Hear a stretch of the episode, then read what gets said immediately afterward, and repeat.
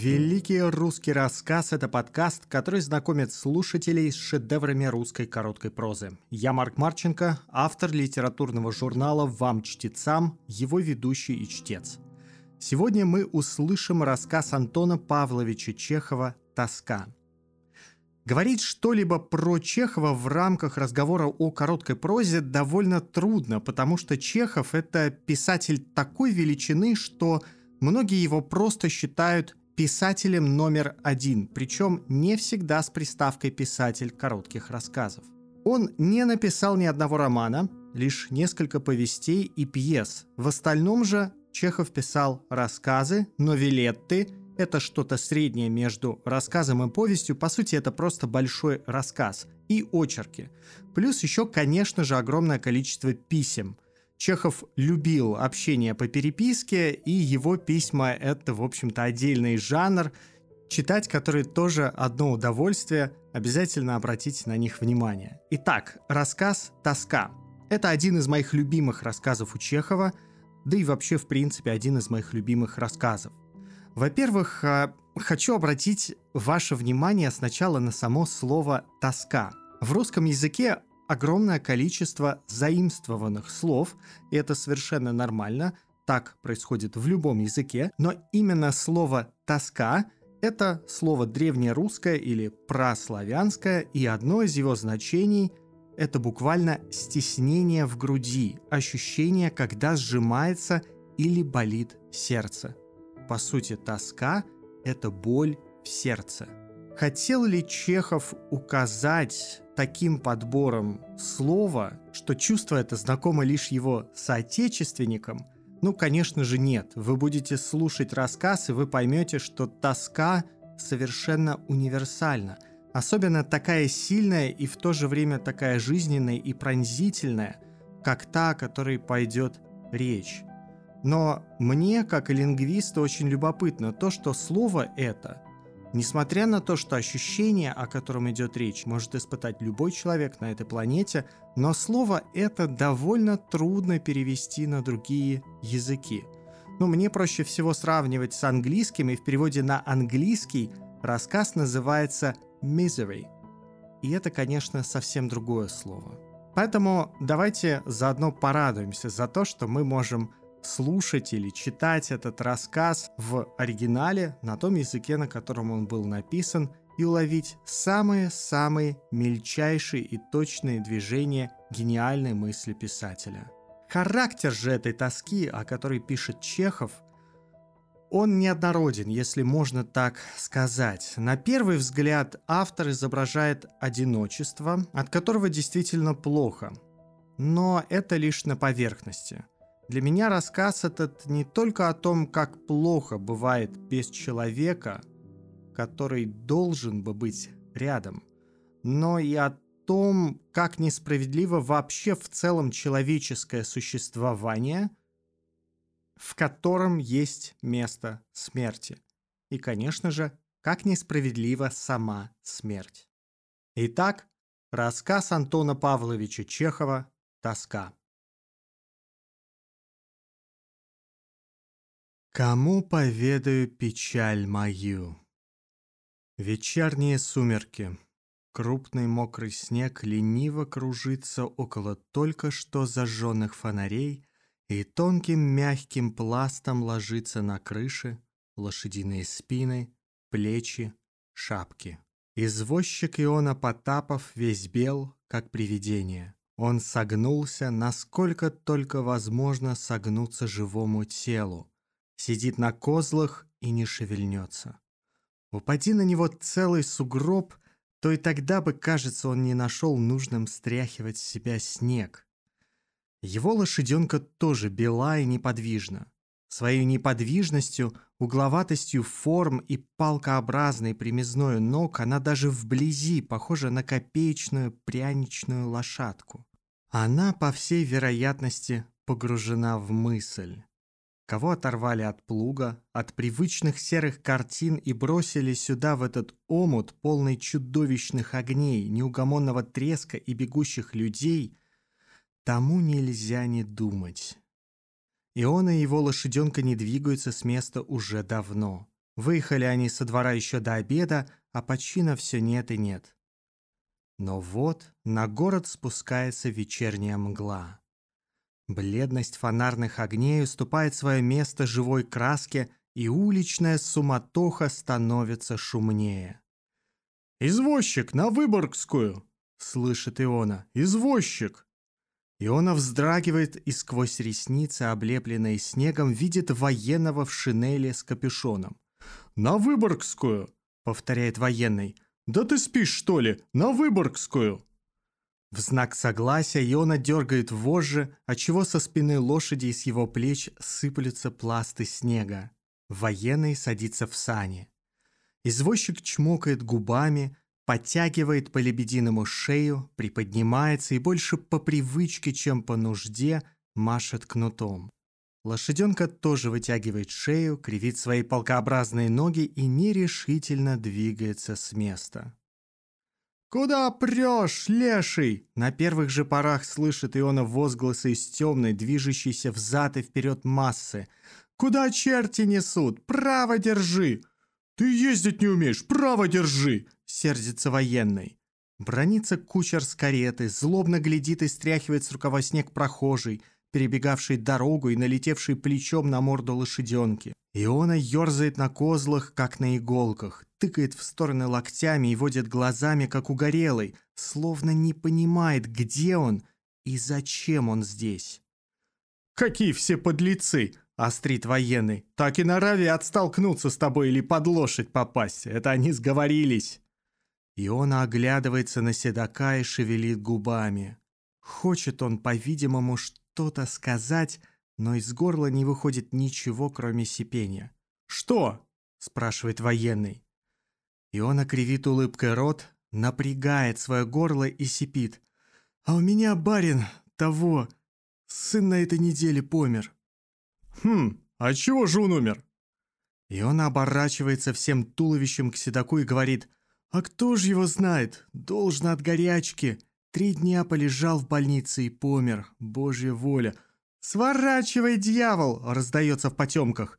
«Повылазила, что ли, старый пес? Гляди глазами!» «Поезжай, поезжай!» — говорит Седок. «Этак мы и до завтра не доедем. Подгони-ка!» Извозчик опять вытягивает шею, приподнимается и с тяжелой грацией взмахивает кнутом. Несколько раз потом оглядывается он на седока, но тот закрыл глаза и, по-видимому, не расположен слушать. Высадив его на Выборгской, он останавливается у трактира, сгибается на козлах и опять не шевельнется.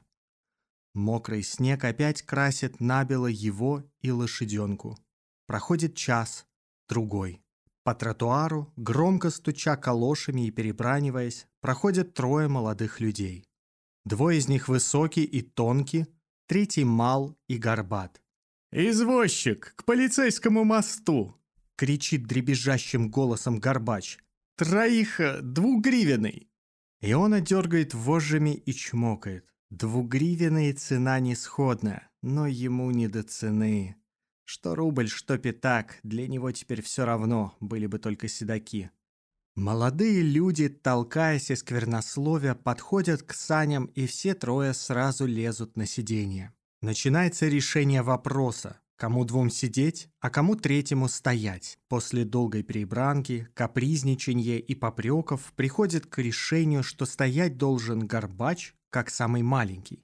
«Ну, погоняй!» – дребезжит Горбач, устанавливаясь и дыша в затылок Иона. «Лупи! Да и шапка же у тебя, братец! Хуже во всем Петербурге не найти!»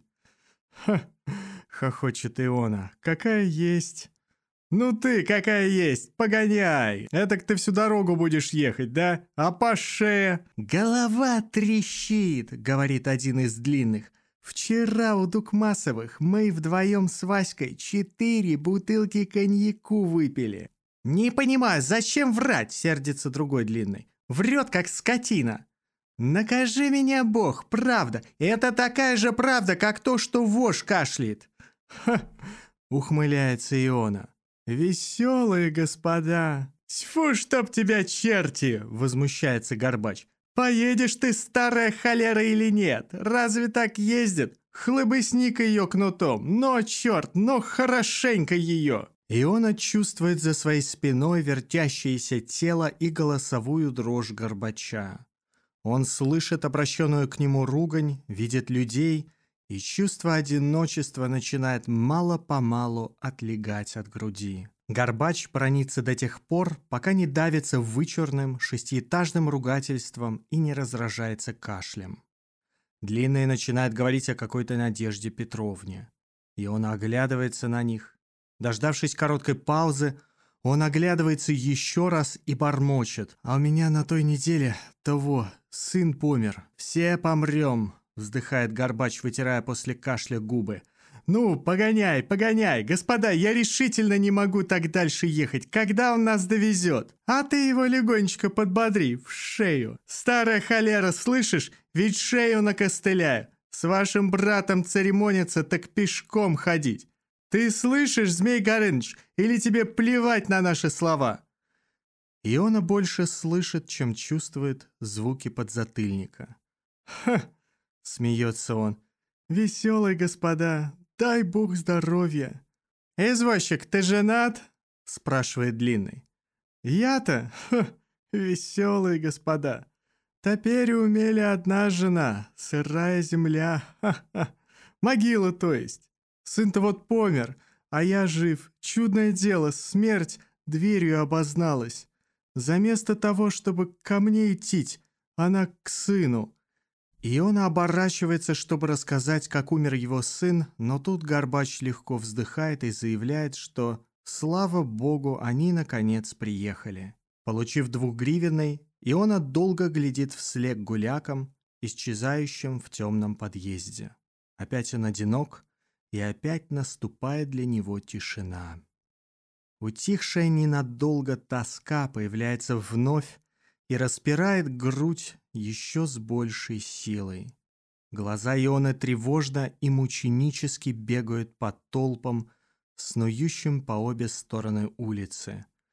Не найдется ли из этих тысяч людей хоть один, который выслушал бы его? Но толпы бегут, не замечая ни его, ни тоски. Тоска громадная, не знающая границ — Лопни грудь Ионы и вылезь из нее тоска, так она бы, кажется, весь свет залила. Но тем не менее ее не видно. Она сумела поместиться в такую ничтожную скорлупу, что ее не увидишь днем с огнем. Иона видит дворника с кульком и решает заговорить с ним. «Милый, который теперь час будет?» – спрашивает он. «Десятый. Чего ж здесь стал? Проезжай!» И он отъезжает на несколько шагов, изгибается и отдается тоске. Обращаться к людям он считает уже бесполезным. Но не проходит и пяти минут, как он выпрямляется, встряхивает головой, словно почувствовал острую боль и дергает вожжи. Ему не в моготу. «Ко двору», — думает он, — «ко двору». И лошаденка, точно поняв его мысль, начинает бежать рысцой. Спустя часа полтора Иона сидит уже около большой грязной печи. На печи, на полу, на скамьях храпит народ. В воздухе спираль и духота. Иона глядит на спящих, почесывается и жалеет, что так рано вернулся домой. «И на овес не выездил», — думает он, — «от того-то вот и тоска. Человек, который знающий свое дело, который и сам сыт, и лошадь сыта, завсегда покоен». В одном из углов поднимается молодой извозчик, сонно крякает и тянется к ведру с водой. «Пить захотел?» – спрашивает Иона. «Стало быть, пить!» «Так, на здоровье!» «А у меня, брат, сын помер. Слыхал? На этой неделе в больнице. История!»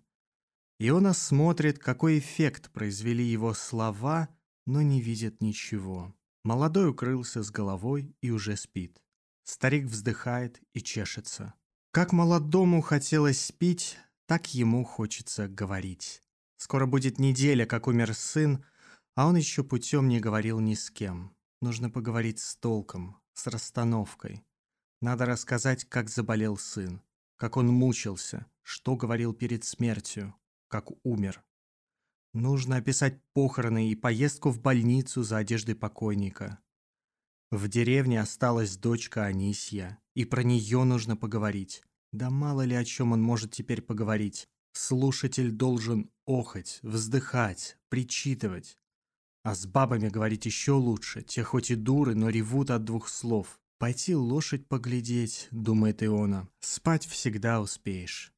Небось, выспишься». Он одевается и идет в конюшню, где стоит его лошадь.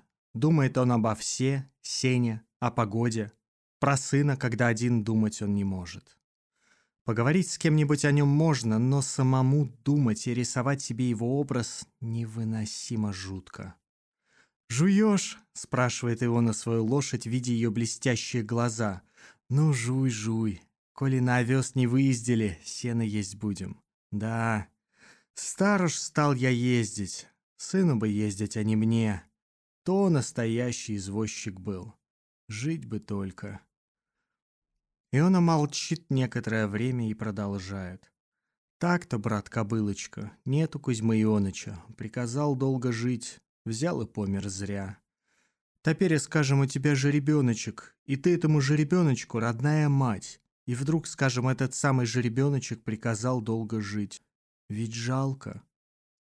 Лошаденка жует, слушает и дышит на руки своего хозяина. Иона увлекается и рассказывает ей все. Вы слушали рассказ Антона Павловича Чехова «Тоска». Это был шестой выпуск подкаста «Великий русский рассказ», посвященный лучшей короткой прозе XIX и начала XX века. Легендарным произведениям, которые по сравнению с русскими романами получают незаслуженно мало внимания. Если вам понравился рассказ, этот выпуск, не забудьте подписаться, чтобы не пропустить следующий выпуск – который будет уже готов через несколько дней.